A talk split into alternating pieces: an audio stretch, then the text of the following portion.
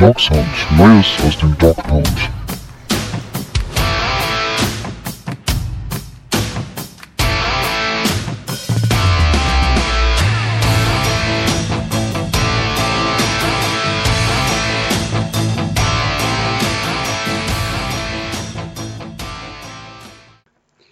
Herzlich willkommen zu einer weiteren Folge Dog Sound. Ja, ihr wundert euch vielleicht. äh, Wir haben ja nur zwei Folgen eigentlich angekündigt, die wir zur Preview gerne machen möchten. Und nun sitze ich ganz alleine gerade in den Thomas Nowak Studios und man fragt sich vielleicht, naja, was soll das denn jetzt? Das hat aber einen gewissen Grund, denn wir haben ja unsere Predictions gemacht in der letzten Folge, in der Folge 55. Und eigentlich hatten wir halt vorgesehen, dass wir dort zwei Gäste haben. Die haben aber beide abgesagt und haben uns dann aber den Vorschlag gemacht von sich aus, Mensch, äh, diese zehn Halbsätze zu euren Predictions, die können wir doch eigentlich auch äh, aufnehmen und euch dann zusenden und dann strahlt ihr die halt so aus. Und ja, das äh, möchten wir hiermit nachholen, nämlich Christoph Kröger und Adrian Franke vom Downset Talk Podcast waren so nett und haben ihre Einschätzung zur Saison noch gegeben und den einen oder anderen Satz noch fallen lassen, was sie denn dieses Jahr von den Browns erwarten. Und ich würde vorschlagen, da hören wir jetzt mal rein. Das Ganze dauert ein paar Minuten und wir fangen an mit Christoph. Danach folgt dann Adrian. Und dann habe ich auch noch anschließend so zwei, drei Sachen, die ich euch erzählen werde. Seid gespannt. Jetzt fangen wir aber erstmal an mit Christoph Kröger. Hallo, hier ist Christoph Kröger von Downset Talk und ich sitze hier mit meinem Handy. Und auf diesem Handy stehen Fragen, die mir geschickt wurden zu den Browns. Browns Predictions 2019. Und die werde ich jetzt relativ unvorbereitet, frei aus der Lände weg, einfach mal versuchen zu beantworten. Ich habe sie mir jetzt einmal durchgelesen, habe mir zu den Fragen eine Antwort überlegt und mal gucken, was mir dann spontan noch so dazu einfällt. Die Defensive Line der Browns wird richtig gut sein, glaube ich. Vor allem die erste Reihe, finde ich, sollte auf einem ganz hohen Niveau spielen. Miles Garrett natürlich gehört zur absoluten Elite der Pass Rusher, der Edge Rusher in der NFL. Gegenüber hat man jetzt einen Olivier Vernon. Der ist nicht mehr der Jüngste, aber er ist immer noch ein richtig guter Pass Rusher. Äh, Sheldon Richardson und Larry Ogunjobi in der Mitte sind auch ein verdammt starkes Defensive Tackle Duo, wie ich finde. Man hat jetzt nicht die Tiefe an der D-Line wie vielleicht andere Teams, vielleicht andere Top-Teams vor allem auch. Ich finde dahinter vor allem ein Gennard Avery ganz spannend, der letztes Jahr schon so ein bisschen unterm Radar gut gespielt hat, ähm, gute Werte hatte, Pass-Rushing-Werte vor allem auch. Da bin ich sehr gespannt. Also wenn da jemand ausfällt, das wird, glaube ich, schon wehtun. Ich sehe da, wie gesagt, nicht die qualitative Tiefe hinter den Starting Four sozusagen. Aber die haben es halt wirklich in sich. Die spielen alle äh, auf einem ganz hohen Niveau. Das sollte eigentlich eine der besten Lines, soweit sich keiner verletzt oder sonst irgendwas passiert, eine der besseren Lines in der NFL sein. Wie viele Touchdowns werden den Special Teams gelingen? Keine Ahnung. Ich beschäftige mich so gut wie gar nicht mit den Special Teams. Von daher wäre es quasi wie raten, wäre es sowieso, aber so, also wirklich raten, ohne den Hauch einer Ahnung zu haben. Ich sag mal vier. Ich weiß nicht mal, was so NFL-Durchschnitt ist, ehrlich gesagt, wie viele Touchdowns so ein Special-Team in der Saison macht. Vier ist wahrscheinlich sogar relativ viel, oder? Keine Ahnung. Ich mache lieber die nächste Frage. Odell Beckham Jr. und Jarvis Landry werden gemeinsam eins der besten Wide Receiver Duos der ganzen Liga sein. Ich finde wirklich, dass es kaum ein Duo gibt, was ich besser finde. Stephon Diggs und Adam Thielen könnte man hier nennen.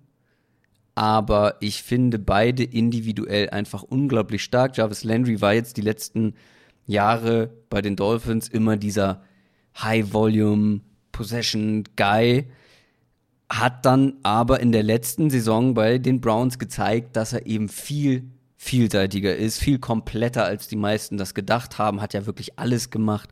Den konntest du tief schicken. Ein super Route Runner und die Hände, äh, sichere Hände hat der Typ allemal. Gar keine Frage. Und Odell Beckham Jr. ist quasi das gleiche in noch explosiver, ähm, noch vertikaler, vor allem after the catch auch noch stärker, wie ich finde. Ja, einer der besten after the catch Receiver der Liga. Die beiden, also die sind so mehrdimensional, dass es unglaublich schwer wird, diese beiden zu verteidigen. Und ich glaube, dass die diese Offense tragen können. Ich bin sehr davon überzeugt, mit dem entsprechend guten Quarterback dazu, ähm, dass das wirklich ein ganz, ganz aufregendes, ganz, ganz spannendes Duo wird, was auch, was auch vor allem schön anzuschauen sein wird. Die werden viele unterschiedliche Big Plays haben. Odell Beckham Jr. wird irgendwelche spektakulären Catches haben, aber genauso dann mal eine kurze, eine Quickslant fangen und 70 Yards übers Feld tragen. So. Und Jarvis Landry wird auch absurde Catches haben, äh, wird die Verteidiger aus, alt aussehen lassen. Also ich bin sehr gespannt und ja, sehr euphorisch, was die beiden angeht.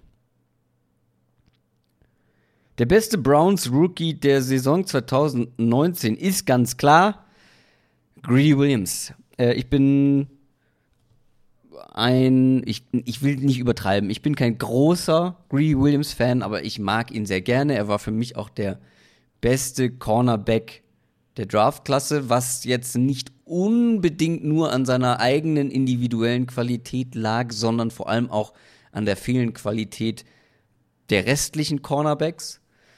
Trotzdem bringt er für mich das meiste Potenzial mit, ein richtiger Shutdown-Cornerback, ein Ball-Hawking-Cornerback in der NFL zu werden. Er hat noch einige Schwächen, Mm, in der Preseason hat man ja sowohl die guten Seiten als auch die schlechten Seiten gesehen. Ich könnte mir trotzdem vorstellen, dass er vor allem der spektakulärste Rookie wird, dass er der auffälligste Rookie wird, ähm, weil der wird bestimmt die ein oder andere Interception fangen. Das kann ich mir schon gut vorstellen. Wen ich, glaube ich, auch noch ganz spannend finde dieses Jahr ist Mac Wilson. Ich war kein riesen Mac Wilson-Fan vor dem Draft. Da war er aber auch, da hatte er oder viele dachten, er geht so in der zweiten, dritten Runde. Und da hätte ich gesagt, ja, dritte Runde okay, aber die Browns haben ihn in Runde 5 bekommen. Und ich glaube, Mac Wilson könnte der Spieler sein, der am meisten sein, sein Draft-Value übertrifft. Diesen Fünftrunden-Value. Ich glaube, der wird deutlich besser spielen. Bin mal gespannt, wie viel er spielt. Aber Mac Wilson, soweit ich das gehört habe, hat sich ja wohl auch ganz gut eingefunden, sah wohl in der Preseason auch gar nicht so schlecht aus, wenn ich mich nicht irre. Ähm, die beiden finde ich sehr spannend. Und dann wird man natürlich viel von fünf Runden Kicker Austin Seibert sehen. da bin ich mal gespannt, ob sich der Pick gelohnt hat. Wahrscheinlich nicht. Naja, nächste Frage. Baker Mayfield wird am Ende der Saison in die Riege der Top Quarterbacks aufgestiegen sein. Auch für die, wo er das aktuell noch nicht ist. Ich würde mal sagen, was sagt Adrian immer Top 8 Quarterback, ne? Das ist so seine Benchmark. Also ich glaube so, er wird am Ende im Großen und Ganzen als Top 10 Quarterback sozusagen akzeptiert worden sein. Er wird seine Completion Percentage hochschrauben. Dafür wird alleine ein OBJ sorgen. Da wird ein Freddy Kitchens für sorgen. Ähm, er ist einer der präzisesten Quarterbacks der Liga. Das wird man sehen, glaube ich. Wie viele Touchdowns hatte er letztes Jahr? Ich habe mir die Liste hier mal aufgerufen. Wo ist er? Da 27 in 14 Spielen. Er wird die 30 Touchdown-Marke knacken. Er wird.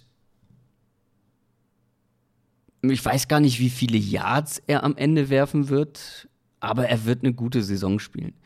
Er muss, das ist mir in der Preseason aufgefallen, er muss oder er darf nicht versuchen, mit jedem Wurf zu viel zu wollen. Ich finde, das hat man in der Preseason so ein bisschen eine Tendenz dazu gesehen, dass er versucht, jeden Wurf, dass da irgendein Big Play draus wird, dass dann ein spektakuläres Play draus wird. Ich finde, in der Preseason hat er mir zu viele einfache Pässe liegen gelassen und zu viel gewollt, woraus dann nichts geworden ist.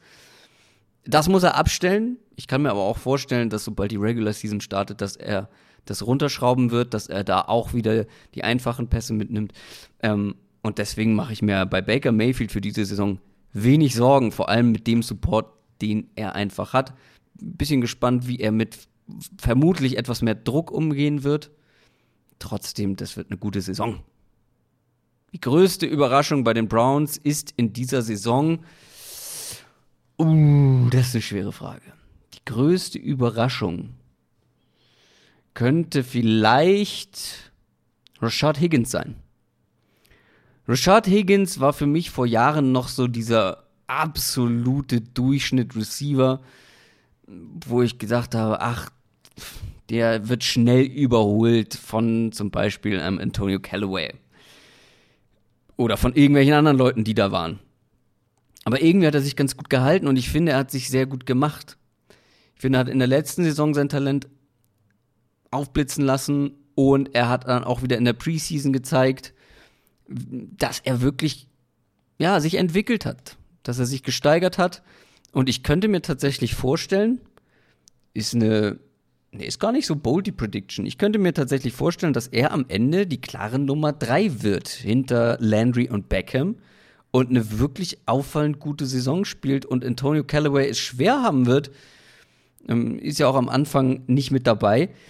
Und Rashad Higgins, wenn der die ersten Wochen gut spielt, vier Spiele sind es, glaube ich, ne, die Callaway nicht dabei ist, wenn Rashad Higgins die ersten vier Wochen gut spielt, glaube ich, könnte Callaway Probleme bekommen, an ihm wieder vorbeizukommen. Ähm, und dann, wenn wir am Ende der Saison davon reden können, dass man hier nicht nur ein gutes Wide Receiver Duo, sondern ein richtig gutes Wide Receiver Trio zur Verfügung hat und damit ist dann eben Rashad Higgins als drittes Glied gemeint, dann wäre es, glaube ich, schon irgendwo eine Überraschung. Und die Antwort, die mir jetzt auch noch während ich geredet habe eingefallen ist David Njoku. Also viele sprechen über Baker Mayfield, über OBJ, über Nick Chubb, über Landry, über Miles Garrett und so weiter. Also die großen Namen. Aber man vergisst ein bisschen dabei, dass man einen der besten oder sagen wir mal einen der athletischsten und einen der talentiertesten Receiving Tight Ends der Liga im Team hat. Und ich glaube, David Njoku wird auch eine große Rolle haben können in dieser gut besetzten Offense. Und dass man am Ende der Saison nicht mehr eben nur von Landry, Beckham, Baker und Chubb oder so redet, sondern eben auch in einem Atemzug die alle zusammen mit David Njoku nennt. Beziehungsweise ihn zusammen mit allen anderen. Was haben wir noch? Unerwartet wird am Ende der Saison bei den Browns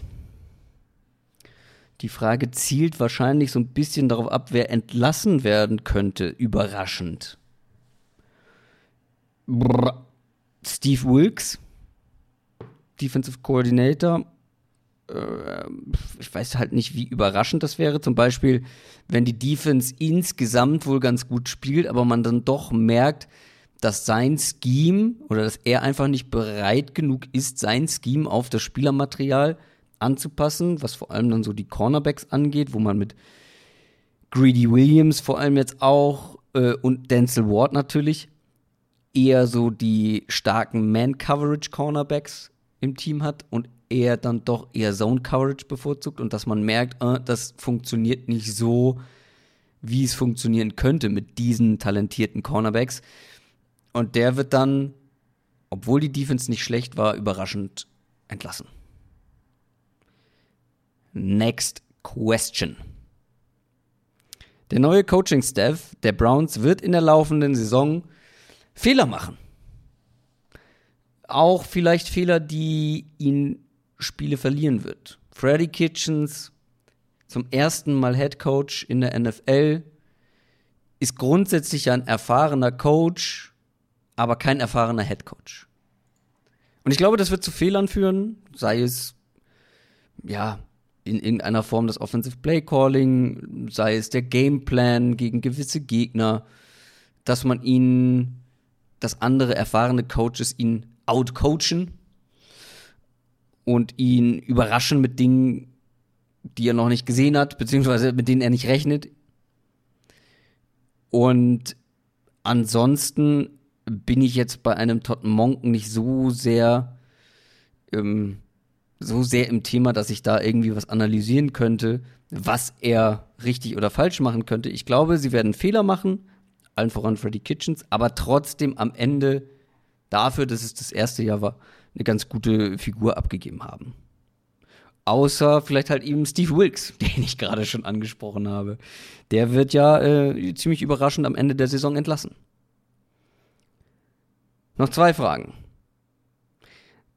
Das Defense Backfield der Browns ist. Oh, da habe ich eben, als ich das, die Fragen gelesen habe, habe ich das Backfield der Browns gelesen und das Defense rausgelassen. Kann ich das offensive Backfield machen? Das offensive Backfield ist nämlich nicht oder ist deutlich eindimensionaler, als das zu Beginn der Offseason noch aussah.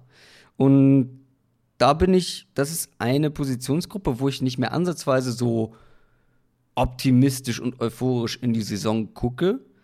Nick Chubb ist gut. Nick Chubb ist vor allem auch im, im Passing Game vielleicht etwas besser als nach dem College erwartet. Das heißt aber für mich nicht, dass er besonders herausragend in dieser Disziplin ist. Nick Chubb ist ein richtig guter Runner. Nick Chubb ist aber, glaube ich, auch einer, der eine ganz gute O-Line benötigt. Die O-Line ist nicht gerade besser geworden in der Offseason. Ich bin mal gespannt. Ich hätte gerne einen Duke Johnson weiterhin gesehen, der einfach noch mal eine zusätzliche Ebene, eine zusätzliche Matchup-Waffe ist.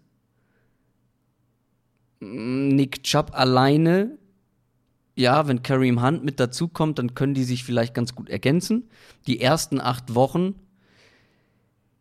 ist dann das, finde ich, doch ein bisschen eindimensional, vor allem weil ich von einem Jontrell Hilliard, wo ich gerade gesehen habe, ähm, dass der auch die Punts und Kicks Returns macht, aber ansonsten als Running Back und wen haben wir da noch? Dernis Johnson. Da habe ich jetzt überhaupt keine Meinung zu, ehrlich gesagt. Aber Dontrell Hilliard und Nick Chubb zusammen finde ich dann doch etwas dünn insgesamt besetzt, beziehungsweise vielleicht etwas zu eindimensional.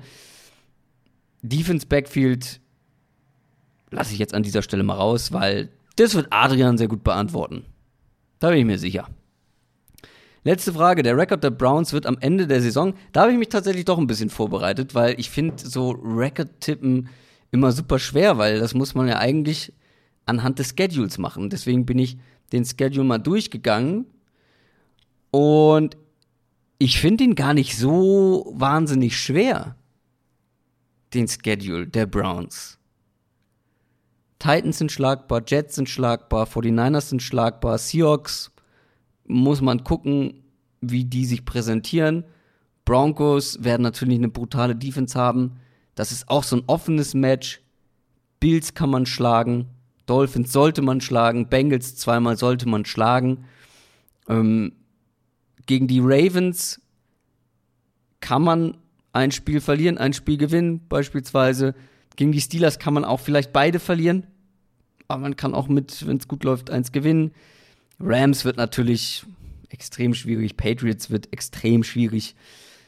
Und ich glaube, realistisch, oder sagen wir mal nicht realistisch, sondern positiv gedacht, könnte ich mir einen 11-6-Record, äh, 11-5, 11-6 geht nicht, einen 11-5-Record vorstellen.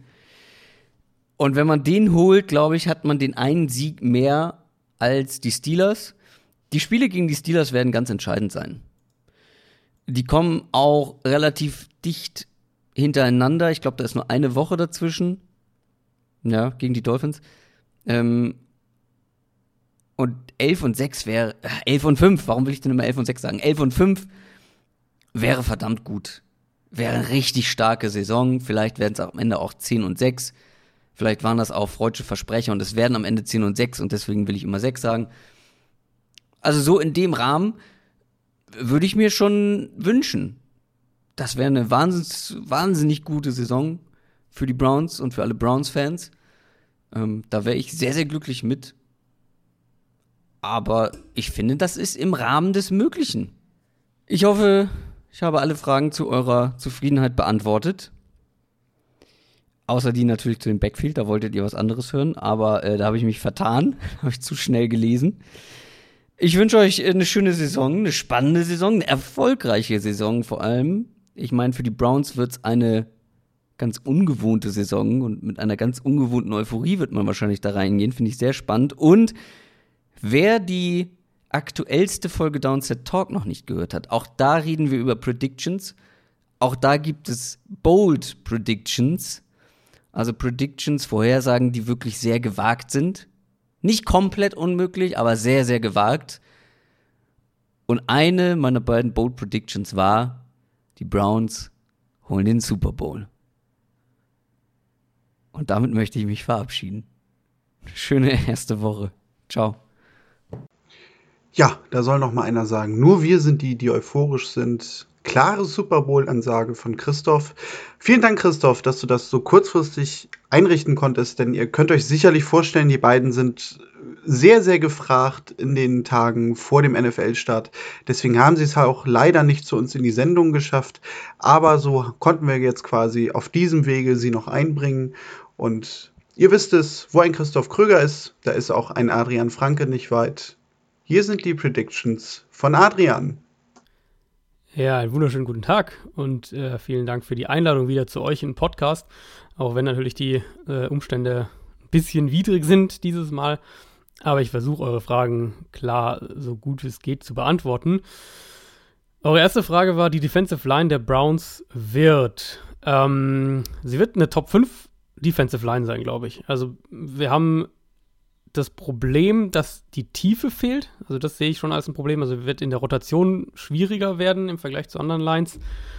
Aber die Top 4, also die vier Starter mit Vernon Richardson, äh, Larry Ogunjobi und Miles Garrett ist so stark und sollte auch aus dem Foreman Rush so viel Druck erzeugen können, dass das wirklich auch eine Top 5 Defensive Line sein sollte. Also ich sehe da Teams eben wie die Eagles, die man sich ja ganz, ganz weit vorne haben muss. Chicago, ähm, Minnesota, jetzt Seattle mit Clowney, die Panthers, so diese Kategorie, Washington, die Rams natürlich auch mit, mit Aaron Donald, das ist so, so die grob die, ähm, die Spitzengruppe, würde ich jetzt mal sagen. Pittsburgh kann man da sich auch noch mit dazu ordnen.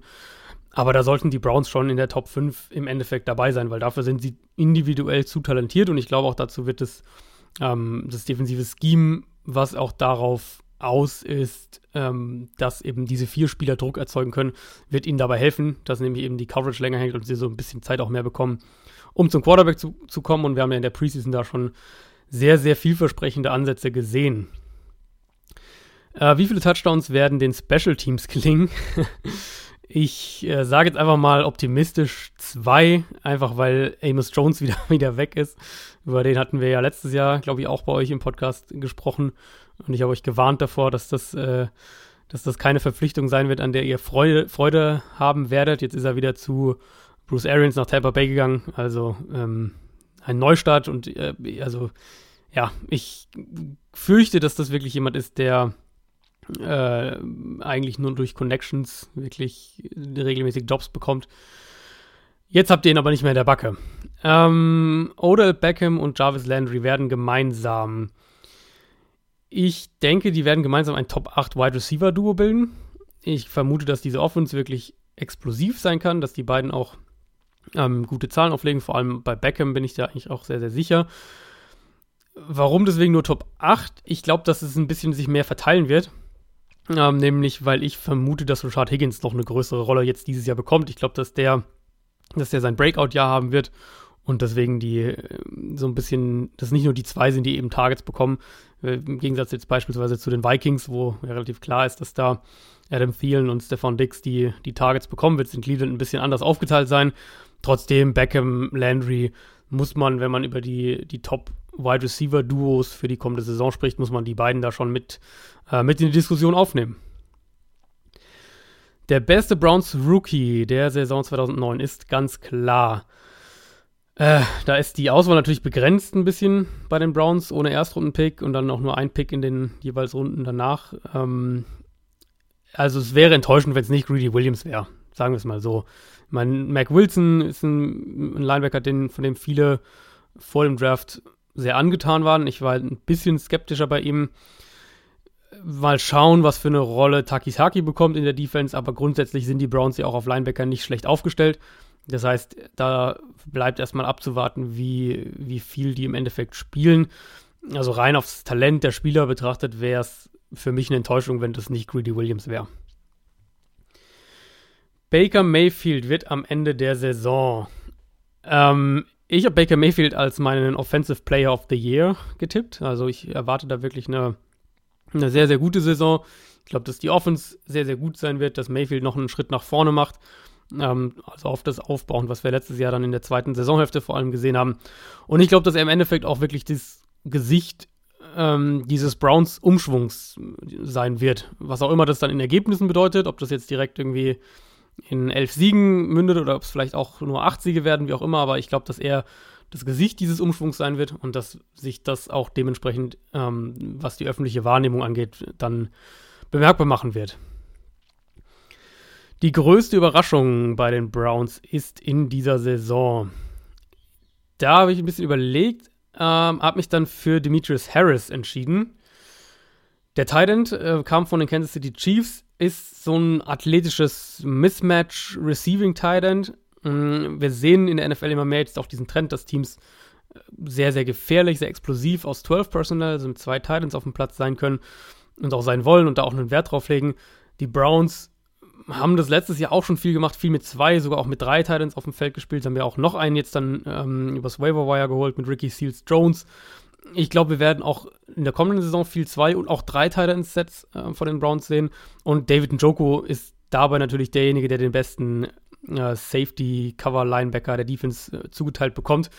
Und dementsprechend denke ich, dass Demetrius Harris sehr, sehr gute ähm, sehr, sehr gute Matchups bekommen wird und glaube, dass der einer sein kann, der uns am Ende der Saison so ein bisschen überrascht und auch, und auch bessere Zahlen auflegt, als man es vielleicht jetzt rein vom Namen her vermuten würde. Unerwartet wird am Ende der Saison bei den Browns sein, ja, dass man in den Playoffs steht. Das ist ja was, was Browns-Fans nicht mehr so wirklich kennen. Also ich habe die, die Pittsburgh Steelers als Division-Sieger getippt aber sehe Cleveland eben als Wildcard-Team in der AFC. Es gibt ein paar Fragezeichen. Die Offensive Line muss man da mit Sicherheit nennen. Ähm, gerade der, gerade der Kevin Seidler-Trade hat, hat Guard nochmal so ein bisschen zu einer Problem, zu einer potenziellen Problemzone gemacht. Left Tackle Greg Robinson ist jetzt auch alles andere als die ideale Lösung. Also da muss man hoffen, dass, dass Mayfields ähm, gutes, gutes Pocket-Verhalten und auch die Offense an sich dass die dafür sorgt, dass der Ball eben schnell rauskommt und falls nicht, dass Mayfield dann da ein bisschen was kaschieren kann. Ansonsten glaube ich, dass die Offensive Line schon ein Problem sein könnte oder werden könnte. Und dann sind es eben die typischen, wir haben einen First-Time-Head Coach, wir haben eine sehr, sehr junge Defense, wir haben einen, eben einen sehr, sehr jungen Quarterback. Da wird es sicher auch den ein oder anderen ähm, Bump in the Road geben, also eine kleine, eine kleinere Ausrutscher mal, kleinere Fehler, die vielleicht in zwei Jahren nicht mehr passieren. Trotzdem ich tippe, dass Cleveland es am Ende in die Playoffs schafft. Der neue Coaching-Staff der Browns wird in der laufenden Saison. Ja, die Frage schließt ja eigentlich fast daran an. Also auch der neue Coaching-Staff wird Fehler machen und das muss man ihm auch zugestehen. Gleichzeitig ähm, bin ich auf die Kombination von Freddy Kitchens mit den Air Raid-Elementen, die Todd Monken ja mitbringt, bin ich sehr, sehr gespannt. Das klingt in der Theorie super spannend und es könnte auch wirklich was sein, was, was dieses Team und diese Offense eben prägt. Trotzdem, ähm, egal wie gut es jetzt letztes Jahr dann mit Kitchens und Mayfield funktioniert hat, so ein bisschen, glaube ich, muss man auch da auf die Euphoriebremse treten, einfach weil äh, es ist eine andere Situation, wenn, wenn Freddy Kitchens jetzt der Head Coach ist, man hat einen anderen Offensive Coordinator, mehr, mehr Stimmen, die da quasi mit reinreden, mehr Spiel, mehr, mehr Coaches, die auch dann mit Mayfield zu tun haben, andere Coaches als letztes Jahr zum Teil. Deswegen ähm, auch ein bisschen auf die Euphoriebremse treten, aber ich bin gerade auf den offensiven äh, Trainerstab sehr, sehr gespannt. Das Defensive Backfield der Browns ist, ähm, ja, das schließt dann ja direkt an, an den Defensive Coordinator Steve Wilkes. Also das Defensive Backfield der Browns ist erstmal individuell sehr, sehr gut besetzt. Hm, für mich so ein bisschen eben eine Frage ist, wie passt das zu Steve Wilkes? Also äh, Steve Wilkes, letztes Jahr ja der, der Head Coach bei den Cardinals, davor in Carolina gewesen. ist eher ein Coach, der sehr ähm, zone-heavy agiert, also sehr, sehr, sehr viel Zone-Coverage spielen lässt. Wo ich glaube, dass die Browns eigentlich das deutlich bessere Personal haben, um Man-Coverage zu spielen. Und ich bin von meinem, vom grundsätzlichen Ansatz her bin ich eher der Meinung, dass man Man-Coverage ähm, spielen sollte, wenn man Man-Coverage spielen kann. Also wenn man die Cornerbacks hat, um Man-Coverage zu, ähm, zu spielen, dann macht es, glaube ich, auch Sinn, dass man das macht, einfach weil man, weil sich daraus mehr Vorteile ergeben. Ähm, also rein vom, vom numerischen Standpunkt sozusagen schon gesehen, vom, äh, äh wo man vielleicht ein Übergewicht erzielen kann. Also sagen wir mal, wir, ähm, wir haben eben keine sieben Spieler, die sich in Zone äh, zurückfallen lassen müssen, sondern ähm, können der Coverage auch mit, mit sechs Spielern irgendwie fünfmal äh, Man-Coverage und dann entweder ein Double-Team oder ein Safety als Absicherung. Und dann hast du einen, einen Pass-Rusher mehr oder einen Quarterback-Spy mehr, wie auch immer. Deswegen bin ich eher der Meinung, dass auch die Browns jetzt gerade mit Denzel Ward und ähm, Greedy Williams, wenn er dann irgendwann äh, der, der fixe Starter ist, dass die Browns auch mehr Man spielen sollten. Ähm, Im Endeffekt natürlich, jede Defense in der NFL heute ist irgendwo ein Hybrid-Defense. Für diese Defense eben im, im Speziellen jetzt in Cleveland sollte für mich Man-Coverage eher der Fokus sein. Deswegen bin ich gespannt, ob das funktioniert mit Steve Wilkes und, und dem Personal, was die Browns jetzt gerade in der Secondary haben. In der Front, finde ich, passt das eigentlich ganz gut zu dem, was Steve Wilkes auch macht. Aber ähm, in der Secondary sehe ich da auch noch so ein bisschen, das, das könnte auch ein bisschen ein holpriger Start vielleicht zumindest in die Saison werden. Der Rekord der Browns wird am Ende der Saison. Ähm, ich habe die Browns bei 10 und 6. Also ich sehe sie als äh, eben so ja, Fringe-Playoff-Team, ein Team, das in die Playoffs reinkommen könnte, das aber auch die Playoffs ganz knapp verpassen könnte. Ich habe sie als, als äh, Platz 2 in der Division in meiner äh, Prediction und glaube eben, wie gesagt, dass sie es in die Playoffs schaffen als Wildcard-Team.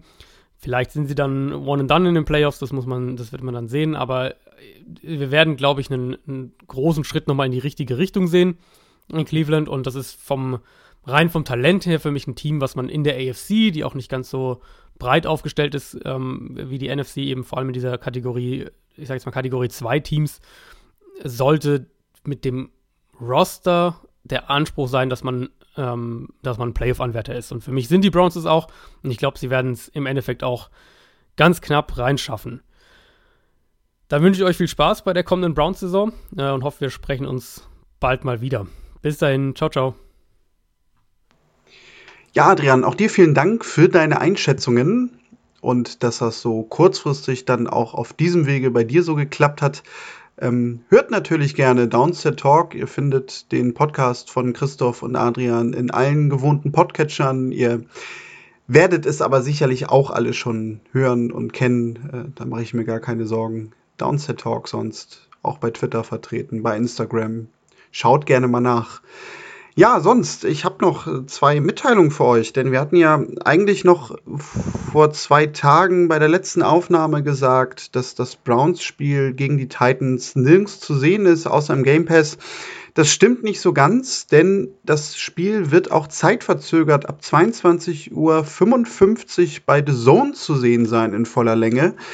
Dort allerdings dann auch nur mit dem Originalkommentar, also in dem Fall Tony Romo und Jim Nance von CBS. Ja, CBS schickt gleich am ersten Spieltag quasi die beste Crew, die sie haben zu diesem Spiel. Das zeigt, glaube ich, auch, welchen Stellenwert die Browns doch plötzlich in dieser Saison haben, beziehungsweise natürlich auch den sie sich erarbeitet haben durch die letzte Saison. Und dann habe ich auch noch etwas bekommen, oder beziehungsweise wir, das wurde an unseren brownsfans.de Twitter-Account geschrieben, nämlich fragt Felix aus Berlin, ob es nicht in Berlin oder Umgebung Browns-Fans gibt, die die Spiele gemeinsam schauen. Ähm, falls da vielleicht jemand zwischen ist, so möge er sich doch gerne bitte melden. Wir würden den Kontakt herstellen. Äh, sonst, falls ihr da auf der Suche seid, äh, dass ihr vielleicht sagt, Mensch, äh, zusammen gucken, das ist ja eigentlich gar keine schlechte Idee, äh, kommentiert uns gerne unter den Tweet zu dieser Folge, dann könnt ihr da vielleicht ja sogar auch schon mit dem einen oder anderen in Kontakt treten. Sonst können wir dann natürlich auch sehr, sehr gerne den Kontakt herstellen. Das ist gar kein Problem. Es sei auch dazu noch erwähnt, äh, dass es ja am Sonntag auch ein gemeinsames Browns-Schauen gibt in Kassel durch den Fanclub, den ich jetzt sicherlich wieder falsch ausspreche, aber ich meine, es sind die Browns Backers Germany. Ich kann mir leider immer die Reihenfolge nicht so ganz merken, aber da habe ich jetzt ja in der neuen Saison genug Zeit für. Ähm, die haben nämlich eine Lokalität in Kassel gemietet und dort werden sie äh, mit euch ja vielleicht dann auch zusammen den Saisonauftakt verfolgen. Schaut da auch gerne vorbei. Die sind bei Twitter, auch bei Facebook äh, wenn ihr sie nicht findet, gebt uns sonst kurz Bescheid, dann vermitteln wir auch dahin. Sonst äh, sind wir eigentlich auch durch. Äh, der Grund für diese Folge waren jetzt wirklich nur die einigen Worte von Christoph und Adrian, die sie jetzt noch zu den Predictions hatten. Sonst, ja, sind wir jetzt durch. Es waren dann doch drei Folgen Preview, die wir gemacht haben. Äh, umso besser, umso mehr seid ihr versorgt. Und jetzt bleibt mir echt nur noch zu wünschen, äh, genießt den ersten NFL-Spieltag. Hoffentlich wird es besser als das Auftaktspiel zwischen den Packers und den Bears. Aber ich glaube, das ist gar nicht mal so schwer. Und wir hören uns dann in der nächsten Woche wieder. Hoffentlich natürlich mit einem Brown-Sieg in Week 1. Bis dahin jedenfalls. Folgt uns bei Twitter, schreibt uns notfalls auch eine Mail an touchdown.brownsfans.de, falls ihr noch die ein oder andere Frage habt. Und sonst, wie gesagt, nächste Woche wieder Dog Sound. Bis dahin, Go Browns!